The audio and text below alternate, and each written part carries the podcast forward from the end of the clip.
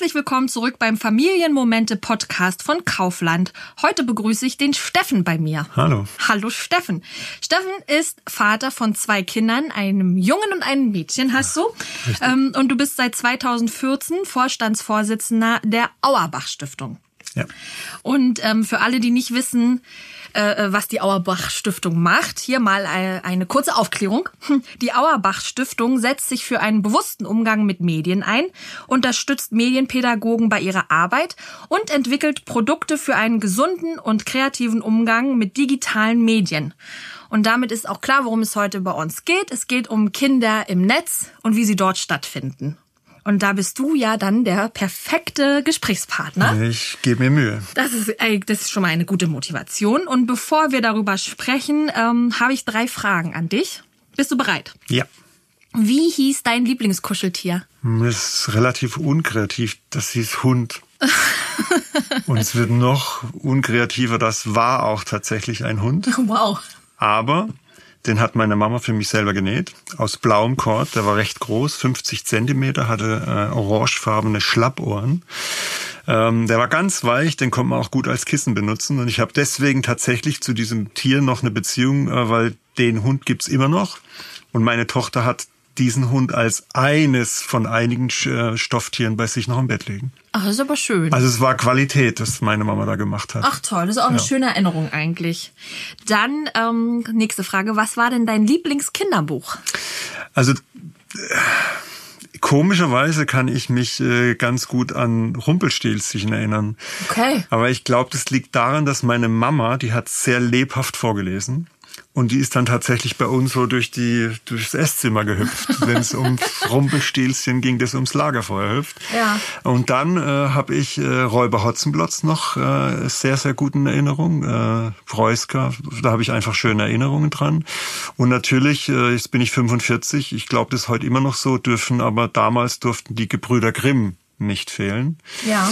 Aber da hatte ich sehr häufig Angst davor. Ja. Und wenn ich die heute auch zur Hand nehme, dann verstehe ich das auch heute noch, warum das denn so ist. Ja. Aber die, die haben mich auch als Kind begleitet, ja. Ja, die gibt's aber heute ja auch in den etwas harmloseren Varianten als damals. Oder im Original sind's ja wohl noch brutaler Die sind angeblich. ziemlich brutal. Ja, also muss man ja seinem Kind jetzt nicht zum Einschlafen vorlesen. Nein, nicht unbedingt. Aber schön, dass deine Mama da so lebhaft dann auch vorliest, dass sich das so eingebrennt hat. Ah, die sieben. Geißlein, äh, der Wolf und die sieben Geißlein war auch ganz toll, weil die Ja. hat dann äh, uns Kinder durchs ganze Haus gejagt. Sie war der Wolf und wir waren die Geißlein. Okay, Und wir hatten einen Uhrenkasten.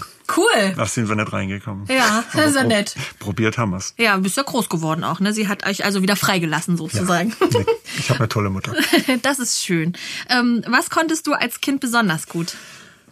Ähm, äh, ja, ich konnte, ich konnte ganz gut äh, Musik machen. Ähm, ich habe mir den Schneebesen äh, aus dem Küchenregal geklaut und äh, habe dann auf Englisch gesungen. Ich konnte natürlich kein Englisch, aber für mich war Klar. das Englisch. Ja. Es hat sich sehr, sehr gut angef äh, angefühlt. Ähm, und ich war ganz gut darin, äh, dass es mir langweilig ist. Ähm, das ist übrigens heute in meinem Leben überhaupt nicht mehr vorhanden, Langeweile. Manchmal sehne ich mich so ein bisschen danach. Ähm, ich weiß aber nicht, wie ich damit umgehen würde, wenn sie denn dann wieder da wäre. Aber das ist ja auch ein Thema für, von vielen Kindern heutzutage, dass denen nicht mehr langweilig ist. Total und gar nicht ist auch gar nicht gut eigentlich, Nee, ne? nee. Ja, wäre eigentlich wäre ein spannendes Thema, worüber man auch ähm, reden könnte über Langeweile. Aber wir sind ähm, bei dem großen Thema Kinder im Netz immer Ja. wieder auch in den Medien und ähm, oft eine sehr hitzige Diskussion. Und wie ich finde, manchmal habe ich noch die Energie, mich zu beteiligen, dann bereue ich es wieder, ähm, weil es schnell wirklich wahnsinnig persönlich wird. Es geht unter die Gürtellinie und es schweben so Vorwürfe, werden ja nur hin und her gefeuert. Und äh, heute wollen wir vor allem reden über die Eltern, die Kinder mit ins Netz nehmen, sage ich jetzt mal, auf den sozialen Medien, Facebook, Instagram, es gibt ja auch Blogs oder in Foren, Ja. ähm, über sie schreiben. Und es geht ja nicht nur um Kinderbilder, es geht ja auch um Texte. Man kann ja auch sehr intim über sein Kind schreiben, Ja. Ohne dass man ein Foto benutzt. Ja. Wir nennen das jetzt mal, dass die Kinder passiv im Netz sind, weil sie entscheiden es nicht bewusst, sondern die Eltern machen das. Was glaubst du, warum spielt der elterliche Umgang mit zum Beispiel Smartphones auch schon in Haushalten mit kleinen Kindern äh, eine große Rolle? Also das Thema jetzt äh, Mediennutzung in der Familie. Hat jeder hat ja ein Smartphone mittlerweile und ähm, ja, warum warum sind auch sind Eltern immer am Handy? also Karl Valentin soll ja mal gesagt haben, du kannst deine Kinder nicht erziehen, sie machen dir ohnehin alles nach. Und ähm, das finde, also man schreibt das Zitat Karl Valentin zu. Und das Zitat finde ich noch immer äh, sehr, sehr passend, äh, weil Kinder einfach ähm, versuchen, das Verhalten der Eltern nachzuahmen. Mhm. Und das gilt ja jetzt nicht nur für die Smartphone-Nutzung, sondern das gilt ja auch für andere Dinge. Ähm, und die Wahrscheinlichkeit, wenn ich als Elternteil mit gutem, wobei das immer schwierig, gutem Vorbild vorangehe, ähm, dass mein Kind dann später auch selbstständig reflektiert und vielleicht auch sicher mit digitalen Medien umgehen kann, ist eben umso größer, wenn ich das vorlebe. Mhm. Wohlweislich, dass gerade bei der Smartphone-Nutzung das äh, heutzutage äh, ganz vielen Eltern sehr schwer fällt ja. man auch dazu sagen. Ja, auch das Gerät ist immer dabei. Genau, ist auch mal wegzulegen. Genau. Ja, und wenn wir über Mediennutzung sprechen, reden wir ja komischerweise ist ganz oft das Smartphone nur gemeint. Ja. Oder empfinde, äh, kommt dir das im täglichen Leben nicht so rüber, dass das mit mit ähm, mit Medien dann doch schon noch gemeint ist, ja, also der Fernseher und das, äh, der Computer und das iPad und was auch immer, sondern aber eigentlich denken alle mal nur ans Smartphone, äh, wenn man über Mediennutzung spricht, oder? Ja, also das haben wir bei uns ja auch in der Stiftungsarbeit so gehalten, dass wir tatsächlich begonnen haben, uns um Geräte zu kümmern, also um technische Geräte und da war das Smartphone auch auf Platz eins. Mhm.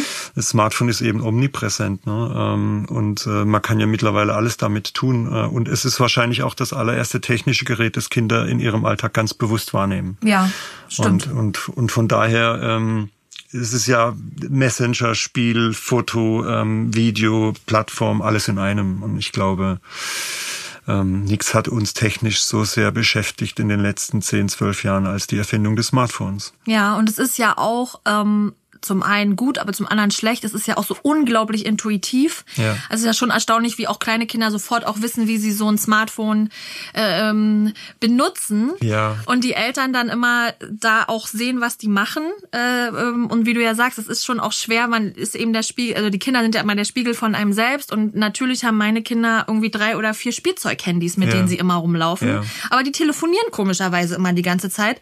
Damit ich telefoniere nie mit meinem Handy. Das habe ich irgendwie noch das benutze ich nicht. Aber das soll, soll funktionieren, habe ich mir sagen lassen. Ja, bist du auch jemand, der es nicht.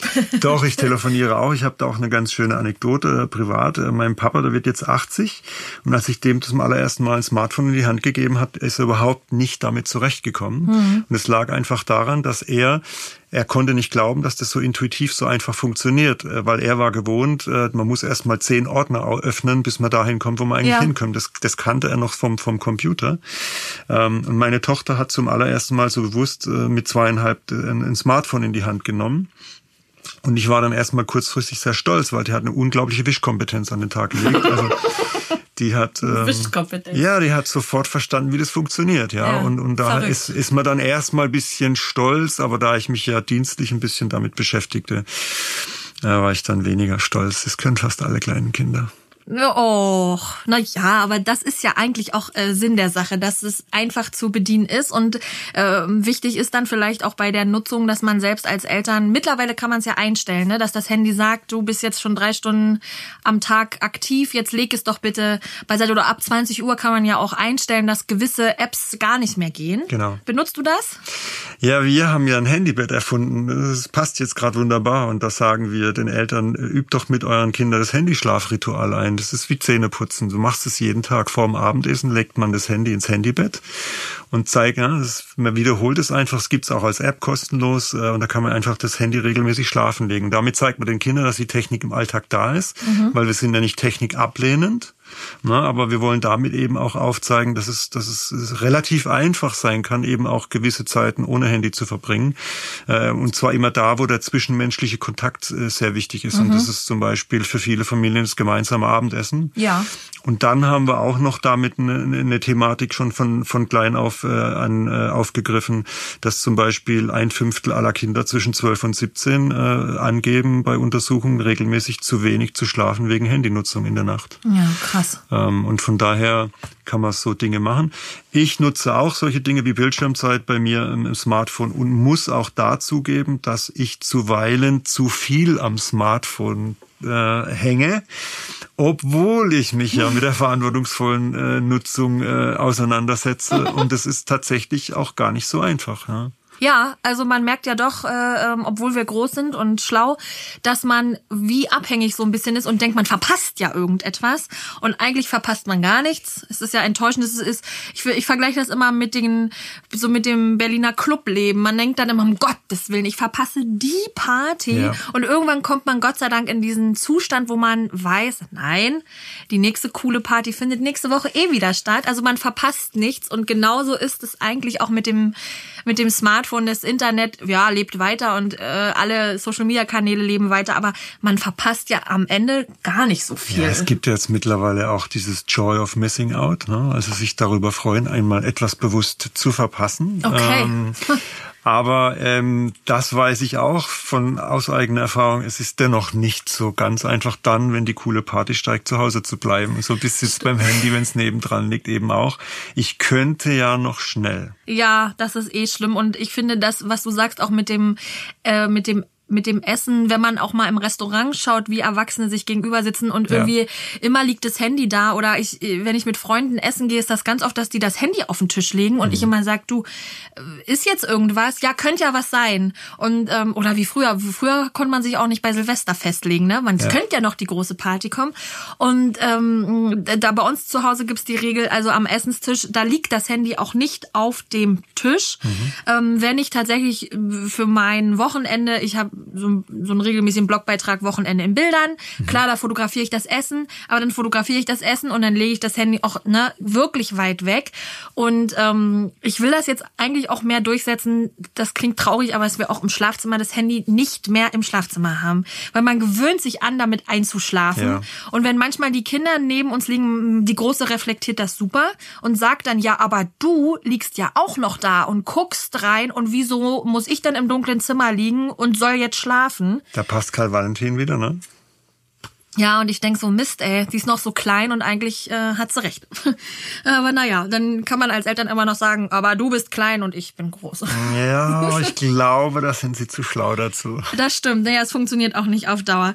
Ähm, ihr wollt ja, oder, oder also die Stiftung oder du, ihr wollt ja Eltern äh, in, in, ihrer Vorbildrolle ähm, bei der Mediennutzung eine Stützung, eine Stütze sein. Ja. Und dafür gebt ihr ja auch äh, Bildschirmregeln für die ganze Familie ja. äh, weiter, auch an Kitas Kitas äh, und Grundschulen. Ja. Würdest du da mal, würdest du da kurz mal ein bisschen drüber sprechen wollen? Also welche Regeln sind das und wer hat sie entwickelt oder wie seid ihr überhaupt ähm, auf das ganze Thema Bildschirmregeln gekommen. Und ich will nur schnell noch einkretschen, mit Bildschirm ist sicherlich auch das Handy gemeint und nicht klassisch der Laptop. Ja, also es ist tatsächlich, es heißt nicht Handyregeln, sondern absichtlich Bildschirmregeln, weil es gibt ja auch noch Tablet-Computer und es gibt auch noch ganz klassisch den Fernseher. Mhm. Ähm, und wir haben uns mit Regeln deshalb beschäftigt, äh, weil viele Eltern auf uns zugekommen sind und uns gefragt haben, welche Regeln könnt ihr uns denn äh, eigentlich mit auf den Weg geben? Weil Eltern suchen ja auch sehr häufig nach, nach, nach sehr einfachen und klaren Antworten, mhm. weil der Alltag natürlich zwischen, ich meine, äh, Zeit für die Familie, die Familie zu organisieren, äh, aber dann auch noch berufstätig sein, ähm, der kann ganz schön hektisch werden. Ja. Und dann ist es vielleicht schön, nicht erst ein Buch lesen zu müssen, sondern eben, da könnten Regeln helfen. Und ähm, mit dieser Frage sind wir tatsächlich äh, in mehrere vierte Klassen gegangen, weil wir sind mit Sozialpädagogen, Medienpädagogen, ähm, sind, gehen wir öfters äh, in die, in die dritten bis, ich sage jetzt mal, sechsten, siebten Klassen. Und in den vierten Klassen haben wir dann mal in einigen vierten Klassen gefragt, habt ihr denn zu Hause, ähm, es waren erst Handyregeln und dann später Bildschirmregeln und so sind die dann entwickelt worden und diese Bildschirmregeln, ähm, die haben wir dann die Kinder entwickeln lassen und haben aber auch Erwachsene danach gefragt und das Überraschende war, dass die Regeln ähm, nicht eins zu eins, äh, aber doch sehr ganz viel äh, Schnittmengen auf, äh, mhm. aufwiesen äh, und dann haben wir einfach bei uns einen Medienratgeber herausgegeben und da sind die Bildschirmregeln auch drin. Und was uns in der Stiftung immer sehr wichtig ist, dass es so niederschwellig als möglich ist. Ne? Also zum Beispiel eine Regel ist, ähm, beim Essen ist das Handy ausgeschaltet, beziehungsweise liegt nicht am Essenstisch. Das, ja. was du vorhin auch gesagt hast. Ähm, was wir auch finden, was nicht geht, ist, ähm, dass das, ähm, das sieht man leider sehr, sehr häufig, dass beim Autofahren das Handy eigentlich nichts zu suchen hat. Ja. Und das sehen wir, wenn wir durch Berlin oder durch eine andere ja. Stadt gehen, das Schlimm. sehen sehr, sehr häufig. Und es ist auch statistisch erwiesen, seit 2017 ist das Handy am Steuer die häufigste Verkehrs- und, äh, Zufallssache. Ja, ja. Und da ist es einfach nicht mehr witzig, sondern da ist es einfach, ähm, da kann äh, sehr schnell äh, was draus entstehen, was wir alle nicht wollen. Ähm, dann haben wir aber auch jetzt, äh, haben die Kinder entwickelt, zum Beispiel bei den Hausaufgaben, also die Kinder, die schon ein Smartphone haben, äh, die legen, die sagen, bei, bei den Hausaufgaben äh, sollte das Handy ausgeschaltet sein. Mhm. Weil wenn ich durchschnittlich 150 Nachrichten am Tag bekomme, dann pinkt es eben alle zwei, drei Minuten und dann lenkt mich das natürlich auch vom Lernen ab und es zieht sich alles in die Länge. Ja. Ähm, dann gibt's noch eine Regel, die ich sehr, sehr schön finde. Ähm, der Mensch, so wie wir beide gerade, der Mensch, der dir gegenüber sitzt, ist immer wichtiger als eine neue Nachricht auf dem Smartphone. Ja. Ähm, weil da dieses Zwischenmenschliche auch nochmal zum Ausdruck gebracht äh, wird. Und das finde ich gerade schön, weil das eben Kinder äh, gesagt haben. Also nicht wir Erwachsene haben gesagt, so ist die Regel, sondern Kinder waren dann halt in den, in den Schulen gesessen und haben dann, als sie darüber reflektiert haben, welche Regeln schön wären, gesagt, mich nervt es einfach, dass wir uns unterhalten und, und, und plötzlich pinkt und dann ist mir mitten im Gespräch, ich will da ja was ganz Wichtiges mitteilen. Ja. Und ich meine, für Kinder ist ja, wenn sie sich ne, öffnen, ja, das ist ganz, ganz wichtig, dann Ja. äh, unterbricht das Smartphone, das ist dann vielleicht ein Bildchen äh, oder was auch immer und es nervt die. Ne? Und, Ja. und so sind wir auf so ganz, ganz niederschwellige ähm, ja, Handy- bzw. Bildschirmregeln gekommen. Eine Regel ist auch, äh, zwei Bildschirme sind einer zu viel. Ja, also wir sitzen ja zu Hause vorm Fernseher und gleich, zeitgleich gucken wir jetzt auf das Smartphone. Und ich habe mal eine Studie gelesen, dass nicht mal Frauen multitaskingfähig sind. Was? Ja, Die, wurde wär- doch von die- einem Mann geschrieben. Nein, die Frauen sind wohl äh, eher nur schneller in der Nutzung. Das heißt, ja, also, sie, sie, also von daher kommt die immer noch äh, besser weg als wir Männer. Äh, aber auch das ist äh, zum Beispiel eine der Bildschirmregeln, die die Kinder dann eben erfunden haben. Ja, Wir dann auch aufgenommen haben in unserer Arbeit. Und die sind ja auch gar nicht so dogmatisch, dass man jetzt denkt, oh, ne, also man fühlt sich irgendwie, irgendwie angegriffen und ich, ich muss auch sagen, was mich tierisch nervt ist, also ist auch, jetzt muss ich sagen, immer ein Streitpunkt, ähm, immer mal wieder ein Streitpunkt mit dem Mann, der das tatsächlich nicht versteht, wenn er dann sagt, ja, aber ich wollte doch nur schnell die Ergebnisse äh, nachgucken, Ja. ne, wenn dann sein Verein spielt, denkt man, ich guck doch nur schnell oder du redest mit demjenigen und derjenige guckt ganz nebenbei, aktualisiert schnell sein Telefon und ich finde das unglaublich unhöflich. Jetzt nimm mal, jetzt nimm mal Kinder, ja. Jetzt nehmen wir mal an, ein Kind ähm, möchte mit dir als Mama zusammen ein, eine Zeichentrickserie angucken oder einen Film. Dann ist dem Kind es extremst wichtig, dass du als Mutter das mit dir teilst. So. Und jetzt sitzt du aber nebendran und guckst immer wieder auf dein Handy. Das nervt das Kind, weil es kann ja nicht verstehen, momentan ist nichts wichtiger, als dieses, dieses Erlebnis zu teilen. Ja, Und dann nervt die das, weil im Endeffekt fühlt es sich auch zurückgesetzt. ja. Ähm, und es gibt einfach Situationen, da muss das Smartphone nicht dabei sein. Aber auch das, was du sagst, das versuchen wir. Wir wollen lebensnah sein und Mhm. nicht dogmatisch. Das sind ja einfach nur Regeln, die Kinder entwickelt haben, äh, die kann man anwenden. Ja. Und man sieht auch, dass man nicht Astrophysik studiert haben muss, um, äh, um gesund und smart mit dem, mit dem Handy und Co. umzugehen. Und genau das ist das, was uns eben auch in der Stiftung so gefällt. Das sind Anregungen. Mhm. Jeder kann die in den Alltag integrieren. So schwierig sind die nicht. Nee. Und wenn das viele befolgen würden, dann hätten wir, glaube ich, auch viele Herausforderungen, die wir äh, im Thema gesunder Umgang mit Medien äh, heute tatsächlich haben. Vor allem dann später, in den späteren Altersklassen, ich sage jetzt einfach von 12 bis 17, Mhm. wenn wir schon früher dieses Bewusstsein entwickeln könnten in Familien Ja. und die Eltern es auch schaffen würden, in dem Moment mit gutem Beispiel voranzugehen, dann wird uns heute vieles, glaube ich, einfacher fallen. Und das ist ja als unsere, unser, Motiv oder unser, unser, unser Motto. Deswegen gehen wir eigentlich so vor. Ja, und ich finde das auch sinnvoll. Ich frage mich das immer, wenn ich manchmal so Kommentare lese äh, unter irgendeinem Post auf Instagram oder Facebook, der so äh, sehr unhöflich ist, ja, Ja. also absolut unter die Gürtellinie geht. Und ich denk mir so, Mensch, ey, da sitzt jetzt ein erwachsener Mensch, der lässt sich jetzt hier gerade auf echt schlimmste Art und Weise aus. Wie bringen denn diese Eltern ähm, ihrem Kind später mal bei, medienkompetent zu sein und, und eben nicht zu sagen, ach weißt du, hier, hau raus im Internet, da kennt dich doch keiner, sondern das finde ich eben, ja, genau was du sagst, es ist auch total wichtig, dass man, wir sind nun mal das Vorbild für unsere Kinder und dass man ihnen auch einfach diesen Umgang irgendwie vernünftig zeigt, dass aber das Zwischenmenschliche sehr viel wichtiger ist, aber auch, wie gehe ich im Internet, wie bewege ich mich im Internet und wie gehe ich da äh, mit meinen Mitmenschen trotzdem auch noch ja. äh, um, ne? Das ja, ich meine, das, das macht halt die digitale Technik, äh, macht halt die Impulskontrolle schwieriger. Mhm. Impulskontrolle ist ja auch so ein Thema, über das man in so einem Familienmagazin äh, wie mhm. bei euch jetzt auch mal sich unterhalten könnte, weil eine Beleidigung beispielsweise ist ein ganz anderes Thema. Im Netz geht einfacher von der Hand und äh, halt ja. auch sehr, sehr schnell. Ja. Und was aber draußen ist, äh, ist halt dann auch draußen. Auf jeden Fall. Ja, also das doch, das passt ja super zu unserem Thema auch Kinder äh, im Netz. Ähm, wie ist das denn bei dir? Benutzt du privat Social Media äh, Kanäle und sieht man dort Einblicke von eurem Familienalltag oder oder kann man deine Kinder dort irgendwie sehen? ich bin natürlich ganz hart, was das angeht. Natürlich nicht. Nein, Quatsch. Ähm, auch ich bin, äh, ich glaube, ein ganz normaler Mensch. ähm, ich muss zugeben, ich habe äh, als Facebook äh, rausgekommen ist, mir jetzt 45, äh, habe ich äh, mir einen Facebook-Account angelegt. Da hatte ich aber inner, also dienstlich noch nichts damit zu tun. Da war ich noch nicht bei der Stiftung. Ähm, mich hat das tatsächlich sehr schnell gelangweilt. Mhm. Also ich war einfach nicht affin dafür. Dann habe ich meinen Account nicht abgeschaltet, habe ihn einfach ähm, vor sich hin dümpeln lassen. Jetzt wir in der Stiftung haben natürlich einen Dienstaccount. Mhm. Also äh, auch wenn ich äh, jetzt nicht besonders interessiert daran bin, ähm, haben wir das natürlich und ich bin auch deshalb regelmäßig in Facebook. Aber unser Familienleben, nein, äh, das kann man nicht auf meinem und auch nicht auf dem Facebook-Kanal meiner Frau sehen. Also das machen wir nicht. Ja. Aber ähm, jetzt äh, gefühlt würde ich sagen, Frauen sind ein bisschen affiner, was so ja. äh, diese ganze äh, ja. Social Media Kanäle betrifft. Ja. Vielleicht kannst du die Frage gar nicht beantworten, aber in, ähm, interessiert dich das schon, wie andere Familien im Internet, äh, ich sag jetzt mal, sich präsentieren? Also hast du äh, privat äh, oder vielleicht weißt du es ja von deiner Frau, dass sie gerne Blogs liest oder auf Instagram anderen Leuten gerne folgt oder ist das so für euch so völlig ne? Also wir haben auch einen gewissen Voyeurismus. Also ne, so ist es nicht. Äh, das ist ja auch, das kann ja auch äh, spannend sein, äh, sich Geschichten anderer Familien oder Erlebnisse anzugucken. Ja, das gibt's schon.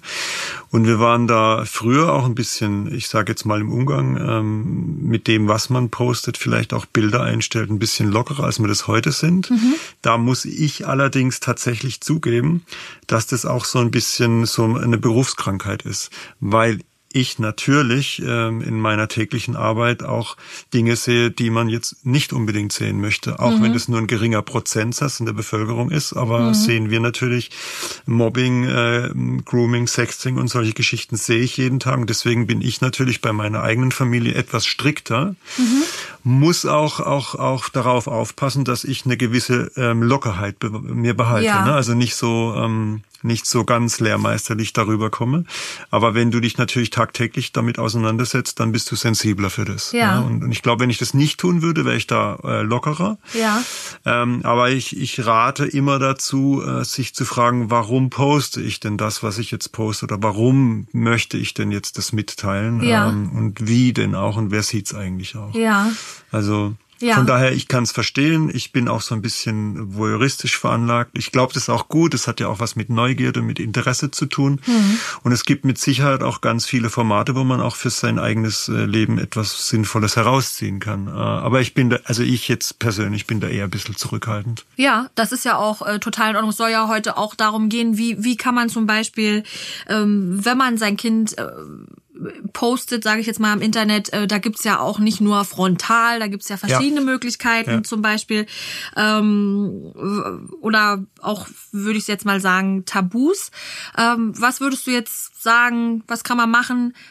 was lieber, was nicht, was wäre so für dich ein Tabu? Oder ich sag's mal anders, ich zahle, also mein Familienleben findet ja auch online statt. Ich finde es immer ganz wichtig, dass man auch mal sagt, übrigens, ihr seht nie das ganze Leben von uns. Ja. Auch wenn Leute immer dieses Gefühl haben, wie früher die Tratsch-Zeitung, wo man ja auch ja. dachte, der Megastar ist ja hier mein Nachbar ja. äh, und man weiß alles und irgendwie weiß man ja eigentlich nichts. Und ähm, äh, also wir haushalten schon mit den Informationen und ich persönlich frage mich zum Beispiel immer, wenn dieses Foto jetzt überall in Deutschland groß plakatiert wäre, yeah. könnte ich damit gut umgehen, kann ich ja. mir das angucken und mir sagen, schönes Foto. Ja. Und wenn ich nur eine Sekunde zöger, würde ich dieses Foto niemals posten. Also das ist zum Beispiel schon mal meine erste ja. Hürde. Ähm, was würdest du jetzt mal so grundsätzlich sagen? Wie kann man Kinder im Internet wenn man sie darstellen möchte auf Fotos, was wäre da vielleicht eine gute Herangehensweise und was sind so absolute äh, No-Gos an, an Motiven, sage ich jetzt mal? Also ich ich stelle Eltern, die uns mit dieser Frage konfrontieren, tatsächlich eine ähnliche Frage, wie du das gerade beschrieben hast von dir selbst.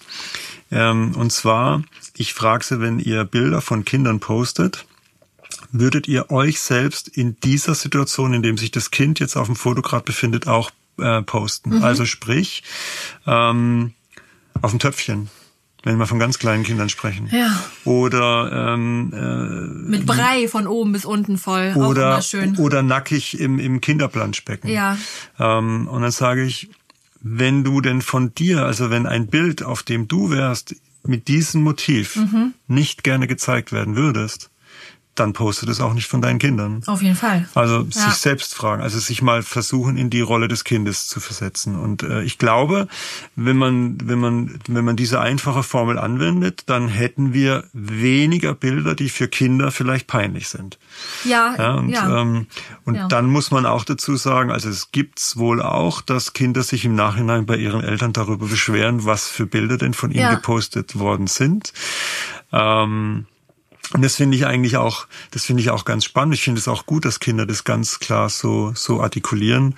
Ähm, Tabus sind für mich äh, auf jeden Fall alle Bilder, Bilder in denen Kindern äh, nur äh, spärlich begleitet sind. Mhm. Ähm, und auch Bilder, äh, die äh, jetzt mancher als äh, aufreizend empfinden könnte. Mhm. Aber auch das ist wieder so ein bisschen Berufsrisiko bei mir, ja. weil wir eben auch mit Extremfällen konfront uns konfrontiert sehen. Mhm. Aber das würde ich auf gar keinen Fall machen. Und worauf man sich dann, also was das für mich das Allerwichtigste ist, wenn man postet, also wenn man jetzt auf einen Social-Media-Kanal geht, ähm, das muss ja nicht jeder sehen. Mhm. Ja, man kann ja auch sagen, man kann ja auch eine Personengruppe äh, festlegen, die das durchaus sehen dürfen. Ja. Also meine Frau und ich schicken äh, Omas und Opas auch Bilder von unseren Kindern, weil sie jetzt zum Beispiel gerade Fasching ist. Ja. Ähm, Oder Karneval für manche Menschen, die ja, wissen ja nicht, ja, was Fasching hier, also ist. bei uns ist es, bei uns in, in, in, im Nordbaden ist es Fasching. ähm, und äh, da versenden wir natürlich auch äh, ein Bild von unserer Tochter als Prinzessin, weil, weil wir sie halt zuckersüß finden oder Pirat, äh, ja. unseren Sohn als Pirat. Aber das, das, das, das posten wir nicht, sondern wir versenden es. Und wenn wir es posten würden, beispielsweise bei Facebook, dann würden wir es eben nicht öffentlich machen, sondern würden bei den Privatsphäre-Einstellungen eben festlegen, wer darf dann das Bild sehen und wer nicht. Ja. Und streng genommen ist es ja auch ein Eingriff auf die Persönlichkeitsrechte jedes einzelnen Kindes, weil es gilt immer noch das Recht am eigenen Bild. Strikt genommen sollten Eltern Kinder fragen, ob sie den posten dürfen oder nicht. Ja, ähm, aber, aber, sie sind ja bis sieben Jahren, ne, sehen sie doch auch rechtlich gesehen völlig ja, unmündig. Ja, das stimmt, aber beim Recht aufs eigene Bild nicht ganz. Ja. Äh, da gilt die sogenannte Einsichtspflicht, also könnte, hat das Kind die Einsicht, also ist das Kind mündig zu entscheiden, ja oder nein. Mhm. Ähm, Rechtlich stimmt es schon. Äh, beide Elternteilen können natürlich entscheiden, was für Bilder gepostet werden und welche nicht. Aber wie gesagt, auch da, ich finde das okay, das, äh, aber dann bitte nur an einen ausgewählten Personenkreis. Das wissen zum Beispiel viele auch nicht. Man kann ja bei Messenger-Diensten beispielsweise ein Profilbild einstellen. Das, mhm. das müsste man bei den meisten Messenger-Diensten extra sichern, wenn man nicht wollte, dass das öffentlich wird, weil mhm. diese Bilder sind auch öffentlich. Ja. Und wir sollten vielleicht auch darüber nachdenken, dass diese Bilder, die ich jetzt beispielsweise bei Plattformen wie Facebook abgebe, da gebe ich auch die, die, die Nutzungs- und die Urheberrechte ab. Aber das tut man mittlerweile auch, das wissen viele ja gar nicht bei WhatsApp. Genau. Also eigentlich, ich finde es immer lustig, wenn in der Kita denn ähm, äh, munter draufgehalten wird mit der Kamera. Die ganze Gruppe wird gefilmt. Ich denke mir immer ja. so, boah, ständig, also ich krieg immer wieder mal Anfeindungen, aber ich selektiere ja, ja. Äh, das Foto. Ja, also es wird ja ausgewählt, da ist niemand anderes drauf. Komme ich auch gleich zur nächsten Frage. Aber dann sehe ich immer wieder munter die ganze Kita-Gruppe bei einem Auftritt fotografiert wird. Und wenn man dann sagt, ähm, also eigentlich, ne, du da hast, hast ja jetzt 15 Kinder drauf. Ja, das schicke ich ja nur intern an die WhatsApp-Gruppe ja. in der Familie und dann sind da 20 Leute und dann denke ich mir, naja, also das hat zwar vielleicht nur einen kleinen Kreis mit 20 Leuten, du weißt ja nie, ähm, wer von den 20 Leuten das noch irgendwie weiter verbreitet. Ja. Darüber denken viele ja auch eigentlich nicht so richtig nach, dass das auch schon zählt zu dem Recht am eigenen Bild Richtig. vom Kind und ähm, ja, am Anfang ist es ja nun mal so, dass die Eltern Eltern für die Kinder die Rechte wahrnehmen. Ja. Und ich finde, was du auch gesagt hast, wenn man seine Kinder zeigt im Internet, ich finde, es hat auch viel mit mit mit Austausch zu tun. Ähm, äh, oder manche äh, Accounts zeigen bewusst ihre Kinder, zum Beispiel, die das Down-Syndrom haben, mhm. einfach um zu öffentlich zu ja. sagen, äh, äh, ähm, hier, also mein Kind ja. hat das Down-Syndrom, aber guck mal, wie viel Spaß das ja. Leben mit einem Kind macht, was Down-Syndrom hat. Also hab doch nicht die Angst in der Schwangerschaft ähm, und äh, sag, oh Gott, ich, ich bekomme ein Kind mit Down-Syndrom. Ja. Und zum Beispiel diese Accounts haben sich bewusst entschieden. Und das finde ich zum Beispiel wirklich gut, dass es ja auch normal ist, äh, normal ist, wenn das Kind anders ist. Okay, also du weißt, ne, also ich, kann ich kann da sofort auch äh, aus dem äh, aus der eigenen Familie äh, berichten. Äh, unser Sohn ist mit einer Geburtskrankheit auf zur Welt gekommen wir haben ungefähr 100 bis 150 Kinder bei ungefähr 800.000 Geburten im Jahr. Ähm, und äh, wir hatten aber ein Happy End oder haben ein Happy End. Unser Sohn ist normal entwickelt, ist gesund und kann ein normales Leben führen. Ja. Und ähm, unser Sohn ist in einem Film. Ja. Und es ist ein Mutmacherfilm. Und meine ja. Frau und ich haben uns ganz bewusst dafür entschieden, die Story von ihm zu erzählen. Ja. Weil dieser Film wird jetzt in Krankenhäusern äh, äh, gezeigt, Eltern gezeigt, deren Kinder eben auch diese Geburtskrankheit haben. Ja. Und da finde ich, macht es total Sinn. Deswegen kann ich jetzt dein Beispiel total nachvollziehen. Das finde ich auch wirklich richtig gut. Ja, also ja. deswegen auch gilt für hier für mich ähm, wenig äh, das Dogma, ja. sondern eben der Einzelfall. Aber ja. wenn wir jetzt, ich sage jetzt mal über die große Allgemeinheit sprechen, sage ich einfach diese Regel, würdest du das Bild von dir selber posten? Ja, das hilft auf jeden und, Fall. Und bei ja. Kindern würde ich halt tatsächlich drauf gucken, an welche Gruppe schicke ich das ja. ähm, und muss ich das unbedingt bei Facebook posten und wenn, dann ähm, dann wirklich ganz klar selektierte Bilder. Ja, oder genau, und auch, dass das, Te das Text und Bildsprache auch zusammenpassen. Also wenn ich jetzt irgendein neues Küchengerät vorstelle, brauche ich ja. ja nicht unbedingt das Kinderfoto. Ähm, es würde total ausufern, wenn wir jetzt auch noch über Texte sprechen, aber es geht immer nur um Kinderbilder im ja. Netz, aber es gibt natürlich auch, äh, ähm, du kannst auch kein Bild zeigen von deinem Kind, aber du bist vielleicht eine öffentliche Person und redest so unglaublich detailliert von deinem Kind, Töpfchentraining, äh, Gott, wann hat es hat nicht durchgeschlafen, es ist ein kleiner Terrorzweig, auch alleine schon diese Spitznamen seinem Kind zu geben, ja. kann ja peinlich sein. Ähm, auch da finde ich, hat das Kind ja Rechte, ja. äh, so Privatsphäre-Rechte.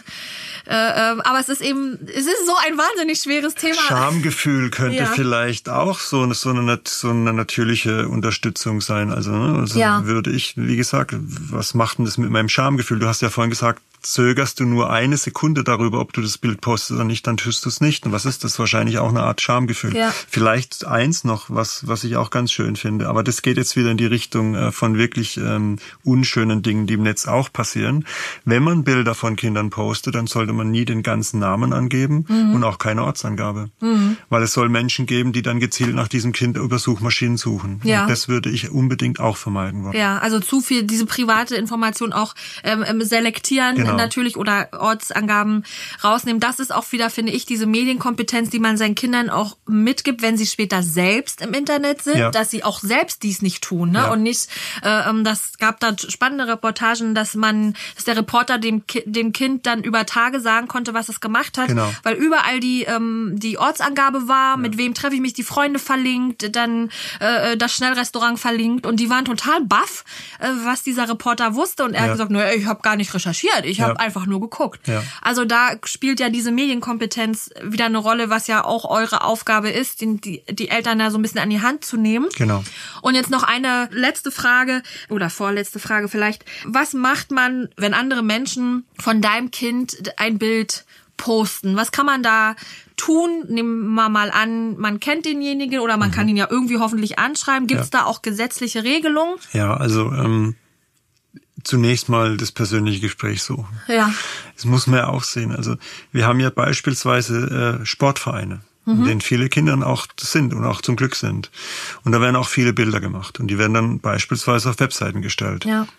Rechtlich gesehen ist es eindeutig nicht okay. Mhm. Aber jetzt haben sie eine Übungsleiterin oder einen Übungsleiter, ähm, die denken sich jetzt erstmal nichts Böses dabei. Ja. Und vielleicht sind auch die Bilder überhaupt gar nicht schlimm. Ja. Aber dennoch, auch da gilt das Recht am eigenen Bild. Dann müsste man das Kind fragen. Und wenn das Kind minderjährig ist, müsste man eigentlich strikt genommen die Einverständniserklärung beider Erziehungsberechtigter einholen. Ja. Also von da ist es rechtlich schon mal klar. Eigentlich darf man es nicht tun. Ja. Ähm, jetzt will man ja auch nicht jedem gleich was Böses unterstellen und vielleicht auch nicht gleich mit dieser Verantwortungskeule kommen. Und deswegen sage ich, wenn man denn die Person kennt, dann sollte man sie doch direkt darauf ansprechen. Übrigens weiß ich, dass das in vielen Vereinen das Thema Mediennutzung auch eine große Herausforderung ist. Mhm. Und vielleicht ist das ja auch ein ganz, äh, eine ganz gute Möglichkeit, mal darüber ins Gespräch zu kommen. Ja, ja weil ich finde, da kann man auch mal einen Übungsleiter oder eine Übungsleiterin schützen oder darauf hinweisen. Ja. Ähm, es gibt ein Recht, das hat auch einen Namen. Dieser Name ist mir jetzt äh, entfallen. Es ist nicht das Beseitigungsgebot, aber man kann natürlich natürlich nachträglich verlangen, dass dieses Bild vom Kind gelöscht wird. Mhm.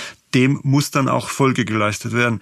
Problem natürlich bei solchen Sachen, sollte es tatsächlich ein Bild sein, das man jetzt weniger gerne von seinem Kind äh, im, äh, öffentlich gezeigt haben möchte, dann ist das Bild halt vielleicht schon gespeichert ne? Ja. und kann dann jederzeit wieder gepostet werden. Aber dieser Person kann man natürlich dann das untersagen und kann dann auch sagen, bitte entferne das Bild. Ja. Aber ich würde wenn es möglich ist, immer das persönliche Gespräch suchen. Das ist auch wichtig, finde ich gerade, das ist ein gutes Beispiel, auch Klassenfotos oder genau. Kita-Fahrten. Also meine Tochter war auch schon auf einer Kita-Fahrt und eine Mutter wollte nicht, dass Fotos von diesem Kind ja.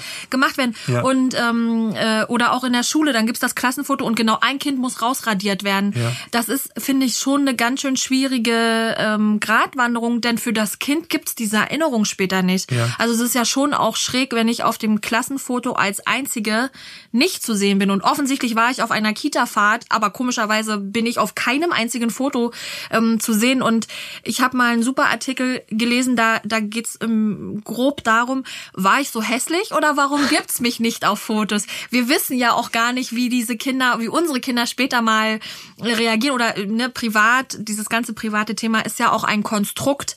Das, das gibt's ja nicht im Gesetz. Ja. Keiner schreibt dir vor, wie hat Privatsphäre auszusehen, sondern wir haben uns entschieden, wie unsere Privatsphäre aussieht. Ja. Und wer weiß, ob unsere Kinder nicht später das total gewohnt sind mit diesen ganzen YouTube-Kids, die da aus ihrem Kinderzimmer filmen, die viel von sich preisgeben. Vielleicht kommt das Kind an und sagt, mal, was war denn mit dir los? Wieso gibst du mich nicht auf dem Klassenfoto? Ja. Ne? Also, Aber vielleicht wird's, geht's auch in genau eine andere Richtung. Ja. Wir wissen es nicht, aber ist auch nee. gut, dass wir es nicht wissen. Nee, manchmal ist auch besser. Also ich meine, den Fernseher fand man früher auch schlimm, als er neu war.